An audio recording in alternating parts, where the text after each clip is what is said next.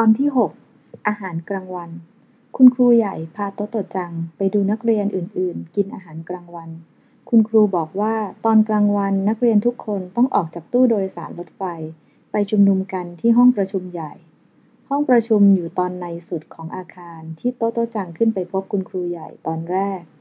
เมื่อไปถึงพวกนักเรียนกำลังจัดโต๊ะและเก้าอี้ให้เป็นวงกลม อยู่ในห้องประชุม โตโตจัง ซึ่งยืนอยู่ที่มุมหนึ่งของห้อง เอื้อมมือเกาะชายเสื้อคุณครูใหญ่แล้วถามว่า นักเรียนคนอื่น ๆ อยู่ไหนคะ นักเรียนมีอยู่แค่นี้แหละ คุณครูใหญ่ตอบ มีแค่นี้เนี่ยนะ โตโตจังไม่อยากเชื่อเลย เพราะจำนวนนักเรียนทั้งหมดนี้เท่ากับที่โรงเรียนเก่าของเธอเพียงห้องเดียวเท่านั้น หรืออาจไม่ถึงห้องด้วยซ้ำทั้งโรงเรียนมีแค่ห้าสิบคนเหรอคะ ใช่แล้ว คุณครูใหญ่ตอบ โตโตจังเริ่มคิดว่า โรงเรียนนี้ช่างไม่มีอะไรเหมือนโรงเรียนเก่าของเธอเลย เมื่อนักเรียนทุกคนเข้าประจำที่ คุณครูใหญ่ก็ถามว่า นักเรียนทุกคนมีอาหารจากทะเลกับอาหารจากภูเขาหรือเปล่า มีครับ มีค่ะ เด็กๆตอบ พร้อมกับเปิดกล่องข้าวของตนเอง ไหนไหนขอดูหน่อยสิ คุณครูใหญ่ไปอยู่ตรงกลางวง แล้วเดินสำรวจ กล่องข้าวของเด็กทีละคน เด็กนักเรียนหัวเราะชอบใจ อาหารจากทะเลกับอาหารจากภูเขานี่อะไรกันนะ โตโตจังนึกขำ แต่ก็คิดว่าโรงเรียนนี้แปลกดี น่าสนุก เธอไม่เคยรู้ว่าเวลากินอาหารกลางวันจะสนุกสนานเรื่นเริงเช่นนี้ เมื่อคิดว่า พรุ่งนี้จะได้มานั่งที่โต๊ะนี้ให้คุณครูใหญ่ตรวจดูอาหารจากทะเล อาหารจากภูเขา โตโตจังก็ตื่นเต้นดีใจจนอยากจะตะโกนร้องออกมาดัง ๆ แสงแดดอ่อนยามเที่ยง จับอยู่ที่บ่าของคุณครูใหญ่ ซึ่งกำลังก้มลงมองดูกล่องข้าวของเด็กๆ ตอนที่ 7 เริ่มไปโรงเรียนใหม่ โตโตจังไม่เคยรู้สึกว่าต้องรอวันใหม่มานานขนาดนี้ นับตั้งแต่คุณครูใหญ่บอกเธอว่า เอาละหนูเป็นนักเรียนโรงเรียนนี้แล้วนะ โตโตจังก็เตรียมตัวเตรียมใจเต็มที่ ถ้าเป็นเมื่อก่อนแม่ต้องมาปลุกทุกเช้า แม้จะรู้สึกตัวตื่นแล้ว โตโตจังก็ยังอ้อยอิงอยู่บนเตียงต่ออีก แต่วันนี้ยังไม่ทันจะมีใครมาปลุก โตโตจังก็แต่งตัว สวมถุงเท้าสะพายกระเป๋านักเรียนไว้บนหลัง และนั่งคอยให้ผู้ใหญ่ตื่น หมาพันธุ์อันเซเชียนชื่อร็อกกี้ ซึ่งเป็นผู้รักษาเวลาเที่ยงตรงที่สุดในบ้านนี้ มองดูท่าทางของโตโตจังที่แปลกไปกว่าทุกวันอย่างสงสัยใคร่รู้ มันลุกขึ้น บิดขี้เกียจแล้วเดินตามโตโตจังอย่างพินิจพิจารณาทุกฝีก้าว คงด้วยความหวังว่าจะมีอะไรใหม่ ๆ เกิดขึ้น แม่ต้องทำงานหนักเพิ่มมากขึ้น เพราะต้องทำกล่องข้าว อาหารจากทะเล อาหารจากภูเขาให้โต๊ะโตจัง ดูแลให้เธอกินอาหารเช้า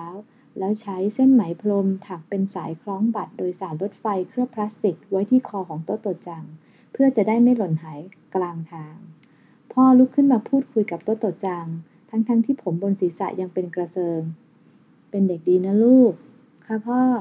โตโตจังรับคำพลางสวมรองเท้า เปิดประตูบ้าน หันกลับมาโค้งให้พ่อกับแม่อย่างสุภาพที่สุด